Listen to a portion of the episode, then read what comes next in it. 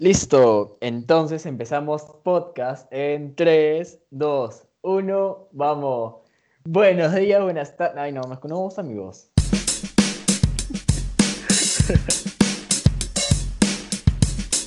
ya. Entonces empezamos podcast en 3, 2, 1, vamos. Buenos días, buenas tardes y buenas noches a todos los que estén escuchando este podcast en nuestra octava edición. Buenas, gente, ¿qué tal? Somos nosotros, estamos de vuelta, aunque no nos esperaban, aquí estamos. Aunque nadie le importe, aquí estamos. Aunque nadie nos escuche, aquí estamos. Rodrigo, ¿cómo estás? Carlos, ¿qué tal? Así es, aunque nadie nos haya extrañado, nadie haya preguntado por nosotros en qué nos ha pasado en estas últimas tres semanas que no hemos podido subir programa, pero al fin y al cabo, aquí estamos para hablar del tema que más nos encanta y que más nos apasiona, el cual obviamente es el fútbol. Y aunque a nadie le importe un comino por qué no hemos grabado en esas tres semanas, lo vamos a contar. La primera, creo yo, es muy razonable el hecho de que tanto tú como yo estuvimos en finales, ¿no es así? Sí, definitivamente. Es decir, no es una excusa, pero es una justificación que considero válida que ya, pues, exámenes finales, amanecidas, remontar el curso en una noche, entonces hay que, hay que meterle chan, hay que oh. chancar y no, no se puede dividir el tiempo en podcast y esto. Muy buena excusa. Uh, bueno, y ya fue semana de finales, nos valió madres, habían cosas más importantes que ponernos a hablar huevadas. Una eh, semanita de vacaciones, ¿no? Una semanita de descanso no cae mal. En la siguiente semana sí, ahí sí nos valió madre. Al menos a mí. Yo no quería, quería descansar, porque estaba nervioso aún había salido traumado ese, de esos finales de la universidad y no, no, tenía cabeza para nada. Así que me negué, me negué a grabar con Rodrigo. Lo siento. Aprobando con las justas, ¿no? Ajustando nomás ahí. El 11, el 12, el 13. El ahí rozando. Las rodilleras virtuales para probar el curso. Profe, le mando su regalito por Rappi. Pásame su dirección nomás y aquí arreglamos. En el DM, dices. Yo sí la veo. Ya, y bueno, y el día de ayer íbamos a grabar, por supuesto, pero algo pasó. Aquí mi querido compañero irresponsablemente, estoy indignado de cómo es posible que Carlos se haya quedado dormido. A ver, a ver, ¿cómo, cómo, cómo decimos esto? Se supone que habíamos quedado en grabar ayer. Yo le dije a Rodrigo, le pedí perdón por no haber querido grabar la semana pasada. Me fui de rodillas también con él para grabar de nuevo. Y Rodrigo me dice, perfecto, en la tarde somos. Entonces yo apunto, pongo mi alarma a 4 de la tarde, le digo, me voy a demorar un toque más, tengo que hacer unas cosas, y me dice, ya, ya, perfecto, a las 5. Entonces a las 5 lo bombardeo con mensajes, le reviento WhatsApp, Instagram, todo. Y no, no, no, hay, no hay señal de Rodrigo. Entonces yo, en esta época que todo puede pasar, me, me, me, preocupo, pues. Y llamo a Rodrigo. Me contesta medio muerto diciendo que estaba dormido. y lo, no, que no quede ahí, señores. Después de dos horas, Rodrigo me vuelve a escribir diciendo: ¿Me llamaste? ¿Qué pasó? Y el podcast. es que, weón, estaba, estaba jateando, estaba en mi hibernación de las 4 o 5. O sea, después de almorzar, aquí uno le da su sueñito, pues una siestita, así. Y este huevón me despierta en pleno sueño y me llama preguntándome, uy, ¿vamos a grabar? No, pues, estoy soñando así, ¿quién sabe qué? ¿Y se te ocurre despertarme? Así no es, man, así no es. Tú me dijiste para grabar. Bueno, yo te dije, pero tú estabas de acuerdo con que fuera en esa hora. No me parece. No hay excusas. Y bueno, pues, la cosa es que ahora estamos acá, dispuestos a, a grabar de verdad. Esperemos que salga el capítulo.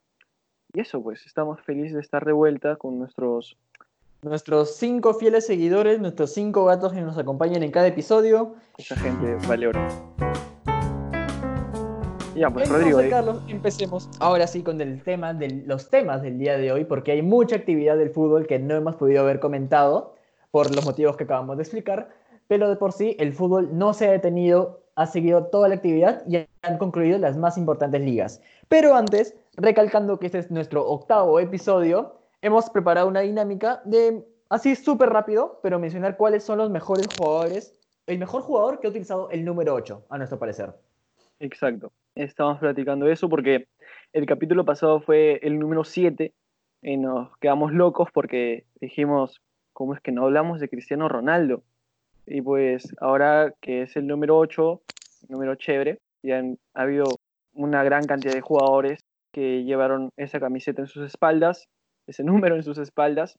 hoy queremos recordar tanto como para Rigo, como para Rodrigo, como para mí, el mejor 8 que, que recordemos en la historia del fútbol.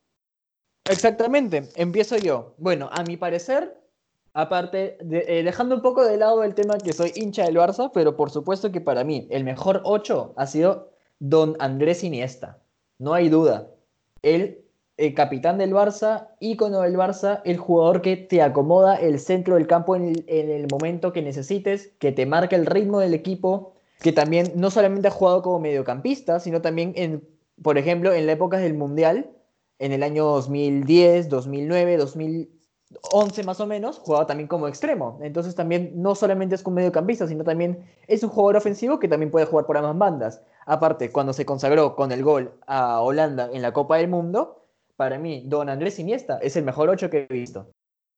La verdad que sí, es difícil competir con alguien que literalmente lo, lo ganó todo, todo lo posible ligas, Copas del Rey, Champions, tiene un palmarés increíble. Y aparte, el amor por el club que hemos mencionado en algún episodio, que no quiere, no quiso enfrentarse, enfrentarse al Barcelona y por lo cual rechazó varias ofertas de jugar en Europa y aceptó una por jugar en Japón.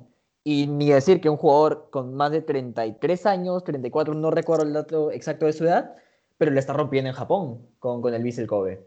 Sí, sí, un gran jugador, una pena de verdad que yo creo que si alguien tuvo que haber ganado un balón de oro en esos últimos años, debió, debió haber sido. Uy, exactamente. Balón de oro para Iniesta y no, no es, es inentendible cómo no ha podido haberlo ganado en tantos años de carrera en, lo más en, en la cima. Sí, sí, o sea, sobre todo esos años con la selección, 2008, 2012, una, debió haber sido por, para don Andrés. Efectivamente, sí, totalmente. ¿Y tú, Carlos? ¿Qué opinas? Bueno, yo, o sea, tal vez a nivel de títulos no sea comparable con Andrés, pero para tener un punto de vista distinto a mí, un jugador que me fascina con la camiseta número 8, Frankie Lampard, jugadorazo. O sea, su técnica, su... No, era un centrocampista que llegaba como nadie al área, infinidad de goles para ser del medio campo, una pegada desde fuera del área que, Dios, magnífico. Frankie Lampard, emblema y capitán del Chelsea por tantos años. Sí, definitivamente. Definitivamente también es uno de los mejores ocho que hemos visto. Al menos con su club lo ganó casi todo, prácticamente todo, exceptuando una, una pifia en el Mundial de Clubes. Fue una, una carrera impecable. No, que también buena, y que también hay que darle mérito a nuestro Pablo Guerrero, que con el Corinthians de Brasil le ganó el Mundial de Clubes a Frankie Lampard. Si no pudo haber sido un título más a su carrera. Sí, Sí, sí, sí. Pero igual, jugadorazo, tal vez ah, algo corto con la selección, sin duda no, fue, no es su culpa.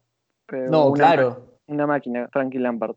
Como jugador y ahora como entrenador, un genio del deporte. Totalmente, como entrenador del Chelsea. Mira hasta dónde ha llegado con un equipo que no podía fichar y que ahora está prácticamente, ahora ha conseguido su puesto para el Champions, que vamos a mencionarlo más adelante cuando mencionemos el tema de la Premier League. Carlos, este, y ese dato que me contaste, ese dato curioso de los, del palmarés de Lampard. Ah, es el dato curioso que me dijiste. Bueno, y finalmente, para que tengan un, un, datico así, algo como que para que puedas contar y, se quedan ¿Sabías que? Un sabías que, de esos que están en Instagram. Lampard es parte del, del Chelsea, que fue campeón tanto de la Champions como de la Europa League a la vez, por el hecho de que ganó la Champions League el año 2012 y al año siguiente el mismo Chelsea termina ganando la Europa League. Pero por un orden cronológico de finales y que eres campeón hasta que otro equipo se proclame campeón, el Chelsea es el único club en la historia que ha sido campeón de Champions League y Europa League a la vez. Y creo por una diferencia de, unos días, una semana. Exacto. Y por eso creo que le da un puntito más a Frankie Lampard como el gran jugador que fue. A Frankie Lampard y a todo ese Chelsea de por sí, sobre todo con ese dato. Sí. Y bueno, ahora siguiendo con el tema de, de jugadores ingleses, eh, han llegado a, hemos, han concluido las ligas más importantes. El día de hoy, por ejemplo, ha cerrado la, la Serie A, la Premier se, se cerró la semana pasada y la liga también hace ya varios días. Y ahorita, justo lo ultimito, calentito nomás, el fin de la Serie A. Así es, la Serie A hoy ya terminó la mitad de su jornada número 38. Se jugaba lo único que había en juego de verdad en la Serie A, el último puesto por el descenso entre el Genoa y el Leche de nuestro querido compatriota Gianluca Lapadula. Nuestro seleccionador nacional, ¿no? Con su DNI y todo. Nuestra figura en el Rusia 2018 jugador del penal ante Dinamarca. Que lamentablemente, a pesar de haber sido un partidazo, el de Leche terminó descendiendo. Así No, de verdad que sí. Como, como le decía Carlos, estaba cambiando canales hace un rato y de la nada un partido con siete goles. 4 a 3. Perdió el Leche, pero siete goles en un partido, no, pues, no se ve todos los días. De los cuales Gianluca Lapadula marcó el último, pero Vete la mierda, la Padula. Vete.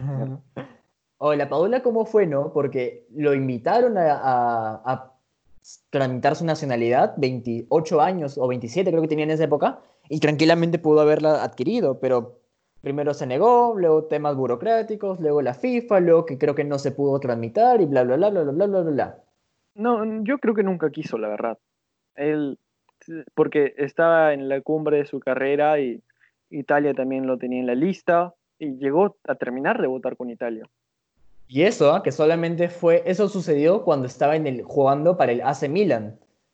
Terminó su temporada con el Milan y de ahí desapareció para toda Europa. Sí, bastante. O sea, reventó por el hecho de que fue goleador de la segunda con el Pescara. Y pues, jugadorazo, ¿no? Pero creía, él creía al menos que con Italia tendría más posibilidades de ir a un mundial.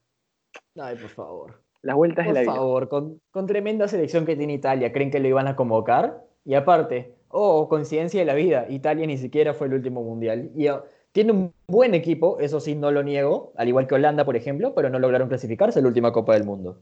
No, una, una decepción. Pero bueno, y bueno, hablar de tonterías. Exacto, ahora en la Serie A bueno, una novedad, algo sorprendente, increíble, que nadie se lo esperaba. La Juventus campeón de la, liga. Sí, noveno título, o sea, no es noticia, la verdad. Se suponía que esa última jornada también sería interesante por el partido entre Atalanta e Inter, no me equivoco. sí. En la pelea del segundo puesto, para mí fue un partido recontra aburrido. No, no hubo nada. El Inter ganó 2 a 0. Y Espero mucho más del Atalanta que vaya a jugar la Champions. Porque sí, totalmente. Su equipo titular. Así es. Así que, y aparte, y aparte este, antes que me olvide, este, por ejemplo, en declaraciones, el presidente mi querido Napoli, este, Di Laurentiis, también propuso, ¿no? Para romper la, hegemonía de, la Juventus a ganar tantos, tantas ligas consecutivamente, propuso, o sea, claramente no es nada confirmado, pero una, una opinión es de hacer un playoff final con una seleccionada cantidad de equipos que estén en la parte superior de la tabla para que la Juve no se la lleve tan fácil por décima vez consecutiva para la siguiente temporada. Es una opinión, claro, de un presidente de un equipo, pero obviamente no es, no es posible. Es una estupidez, es como que te, te pongas a llorar porque hay un chico que es mejor que tú en tu clase y te parece injusto que él sea mejor que tú. O sea, brother, ahí, no hay, no, hay, no hay injusticia ahí. Ponte las pilas. Por eso han fichado a, a un delantero de, de Francia. Osimen, ahí está, se me dio el nombre. Sí. También, temporada. cabe recalcar, también cabe recalcar el, el goleador, el ganador de la bota de oro. Chiro Inmóvil. El primer jugador en los últimos 10 años que no se llame Lionel Messi, no lo conozco. Cristiano Ronaldo, no sé quién es, o Luis Suárez, ganar la bota de oro. El primer jugador en 13 años en haber ganado la bota de oro un jugador que esté jugando, valga la redundancia, en la Serie A.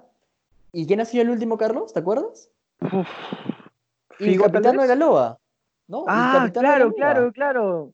Francesco Totti, 2007. Obviamente. Sí, sí, sí, sí, tienes mucha razón. El capitano por siempre. Bueno, la verdad no hubo muchas sorpresas en la Serie A. Los, se puede decir que estuvo el Big Six italiano arriba. Y sí nada, ni una sorpresa, pero cabe recalcar, tenemos que hacer una mención honorífica que el Milan post cuarentena fue un equipazo. La, la rompió, de verdad, la, rompió. Invicto, marcó como treinta y pico de goles, la mitad de los goles de toda la temporada, y pues estamos esperando que le renueven Slatan para seguir con esos ánimos el próximo año. Sí, yo creo que sí, una temporada más, pero, bueno, 38 años el sueco, pero todavía la rompe, ¿ah? Sí, un jugadorazo, la verdad. Y para cerrar el tema de la serie, ¿cómo han quedado las posiciones? Pues creo que son las mismas posiciones del año pasado, uh, exceptuando que el Napoli no va Champions. Quedó Juventus, Inter, Atalanta, Lazio, otra muy buena temporada de los muchachos de Gasperini. La Roma se bajó en el último momento, va a la Europa League de frente. El Napoli, por ser campeón de la Copa de Italia, también va a la Europa League de frente y el Milan se jugará la precalificación. La ronda previa de la Europa League. Así es. Ahora tomamos un vuelo y aterrizamos en la Liga, la Liga de España, que claramente también se cerró hace tres semanas, si mal no recuerdo, con el Real Madrid campeón. Sí, no, no era sorpresa. Lo dijimos, de hecho, que la liga estaba perdida hace fechas. Y pues el, realmente el Barça se esforzó en cagarla más, regalándoles el título una fecha antes, pero bueno, ¿qué, se puede hacer? Aplausos para el Barça porque perder contra los Osasuna es todo, todo un mérito, la verdad. En el Camp Nou, sobre todo. Sí, sí, o sea, la verdad que Setién se puso las pilas y dijo que si la vamos a cagar, que sea lo grande, y pues lo logró. Felicitaciones. Y felicitaciones también, al fin y al cabo, al Real Madrid, a Zinedine Zidane, que es el técnico que más, que por lo menos ha levantado el nivel del Real Madrid en los últimos años, las Champions consecutivas, ahora ha ganado la Liga después de tanto tiempo. Y de por sí, claro, mérito a todo el equipo, a Karim Benzema, que se acordó de jugar como goleador después de la ida de Cristiano Ronaldo, que también hizo un temporadón y creo que fue eh, eh, galardonado como el mejor jugador de la liga. Fue galardonado por una marca de cervezas. Pero es la marca de cervezas que auspicia la liga, Budweiser. Hombre, hombre, hay un señor que marcó 20 goles, 20 asistencias y pues no sé, no sé, no sé si te suena, pero para mí ese fue el mejor jugador de la liga. Un tal Lionel Messi que también al fin y al cabo está más cerca del retiro y que como van las cosas y que se tiene, si es que se quede en el Barcelona, será para el próximo año la siguiente Champions, ¿ah? Porque como van las cosas, nada que ver. Yo sí le doy un fuerte aplauso al Granada, porque para mí fue la revelación esa temporada. Increíble cómo jugaron y su clasificación a la Europa League, a la pre-Europa League, pero Europa al fin y al cabo. Totalmente, totalmente, recién ascendido, como los Wolves en Inglaterra, también, la sorpresa. Tanto el Granada como el Villarreal y el Real Sociedad, que se bajaron a los que siempre iban, como el Valencia, el Athletic. Un fuerte aplauso. Muy, Hasta el Betis. Muy alegre. El Betis se jugó una temporada de mierda. El Eurobetis. No, claro, sí, sí, sí. El Eurobetis, eso me acuerdo. Lo promocionaron por lo alto, el Eurobetis. Y ahora esa temporada estuvo hasta coqueteando con el descenso, ¿ah? Sí, una pena. Pero alegres, alegres por el Granada, Real Sociedad y el Villarreal. Esperamos de ellos un gran desempeño en la próxima Europa League. Efectivamente. Y así como hemos mencionado al Wolverhampton, que también tuvo un gran eh, despunte en la, en la clasificación en la temporada pasada. También ahora nos vamos con la Premier League, que también ha cerrado. Y obviamente el Manchester United ha cerrado su clasificación a la próxima Champions League frente al Leicester City. Bueno, como les dije, estaba pasando por una mala racha de suerte, donde todos ah. estaban en la mierda, sinceramente, el Titanic de los equipos. Y pues casi todos se van a encontrar en Europa League. Estoy muy feliz. La Roma, el Leicester, con suerte, habrá un enfrentamiento histórico, pero la verdad es que el Leicester pasó tres cuartos de la liga en, en Champions y pues en el último día se, nos cayó, se nos cayó el barco. Como media plantilla lesionada y pues no, no hubo nada que hacer. Igual felicitaciones al United que desde que llegó Fernández le pintó la cara. Definitivamente, muchísimas gracias, viniendo un hincha de Leicester. Y efectivamente, ¿no? Ese partido lo hicimos, hicimos una llamada, Carlos y yo, para hacernos comentarios en vivo. Este, y efectivamente, el Leicester metió a debutar como a tres chivolos que no tenían nada de experiencia jugando en Premier, ya, como que para que resolvieran el partido cuando el partido este lleva 1 a 0 abajo. hombre, que. ¿Cómo se llama este idiota? Lingard te mete un gol. El único gol de su temporada. O sea, demuestra que tu, equipo no, está bien. No está bien. Como que, como que da a deducir Eh, como que no está la hay- cosa- hay la cosa no dudas, bien. Que deberías empezar a plantearte cómo van las cosas. Y eso, ¿ah? Y eso que con Schmeichel, un arquerazo de, también de renombre, ese error al final del partido. Y que Lingard, por favor, Lingard, que no ha hecho nada en toda la temporada, te mete un gol al último minuto, en el último partido. No, ahí pasa algo. Que te juro que yo me imagino a toda la plantilla del United cagándose de risa por el hecho de que Lingard haya logrado marcar un gol en el último minuto de la Premier. de verdad. Y literalmente eso fue lo que pasó. Metió el gol y todo el banquillo explotó para, para celebrar. Tanto de clasificación de Champions como el gol de Lingard. No tengo duda de eso. Sí, pero bueno. Ah, el Liverpool había salido campeón varias fechas atrás. El City no se iba a mover de la segunda plantilla. Los puestos por. Europa terminaron. Ajá. El Manchester United tercero. El Chelsea de Lampard cuarto. Y Leicester irá a la Europa League después de, no sé, casi 100 años, creo. Carlos, ¿recuerdas que aquí me comentaste que creo que el Leicester es la segunda mejor posición en su historia?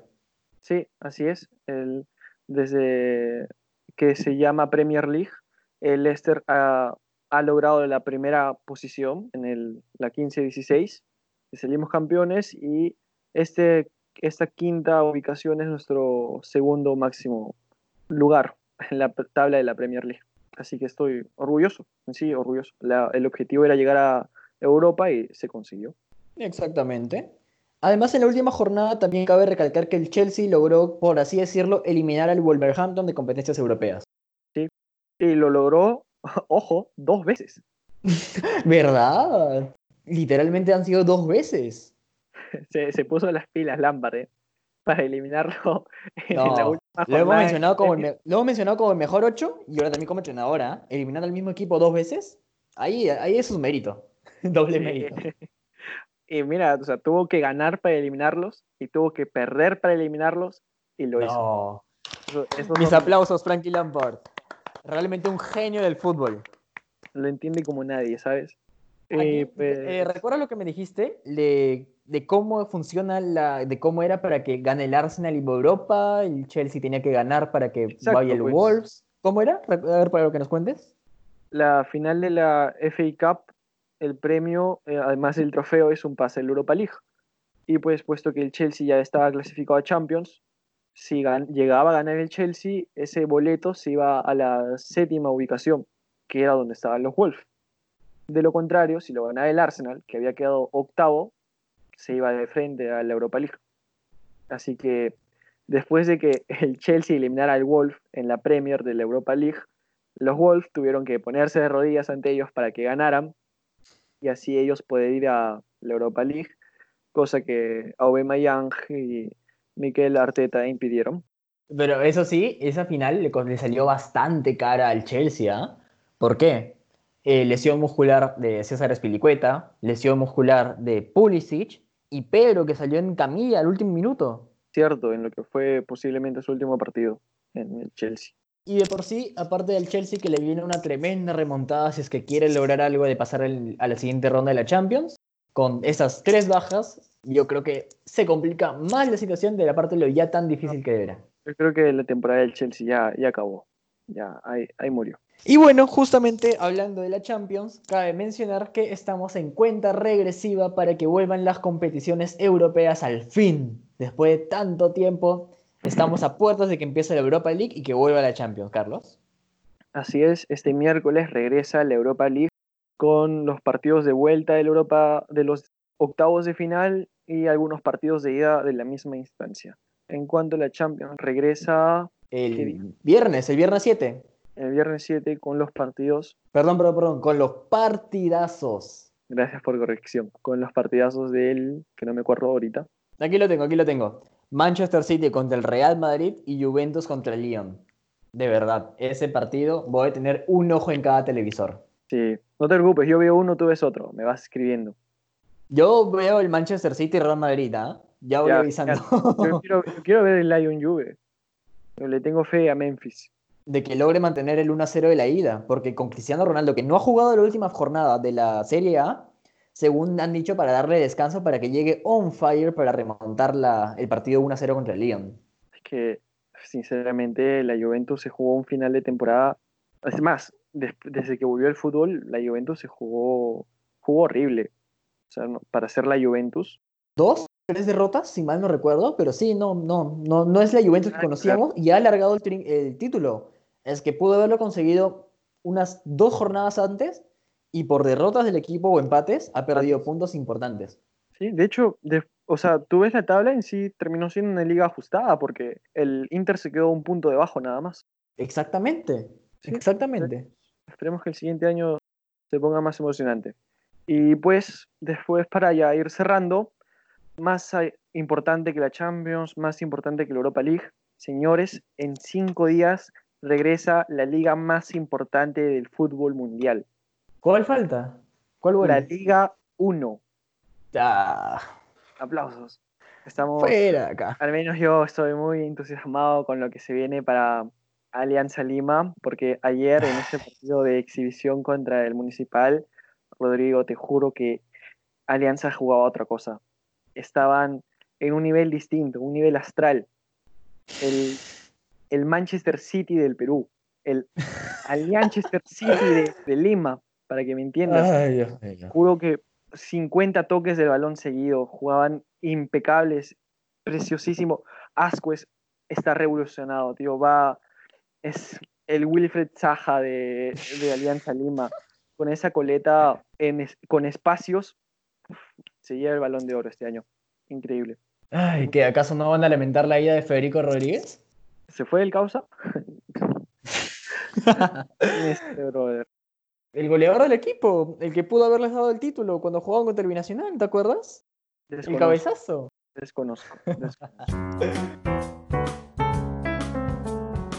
Ya saben, Champions League, Europa League, Liga 1, que iba a decir qué hermoso momento para estar vivos, pero la verdad es que no, no lo es. No, no, no la merita. No vale la pena. Más, Si ahorita estás vivo, tío, lo siento por ti, ¿ah? Una pena, una lástima que estés vivo. Y bueno, gente, creo que eso ha sido todo. ¿Algo más que agregar, Carlos? Que, bueno, pues si estás vivo, te puedes acabar con tu vida de una vez eh, para terminar este dolor. Te comprendemos. ¿Qué estás hablando? eh? ¿Vas a, cau- vas a causar suicidios masivos en todos nuestros oyentes? Los tres oyentes, dices, En nuestros cinco gatos que nos escuchan, terminamos pasando a cero. pues. Nos quedamos sin, sin espectadores. No, sin oyentes. No, demonios, muchachos. Si viven, viven para nosotros. Gracias. Un placer. Muchas gracias por haber escuchado nuestro podcast en nuestra octava edición y volveremos, quién sabe, lo más pronto posible. De repente sacamos dos programas a la semana, de repente solo uno o de repente este es el último. No lo sabemos y ustedes no lo sabrán hasta que saquemos el siguiente episodio. Muchas gracias por habernos acompañado. Esto ha sido todo. Cuídense, chicos. Listo, chao.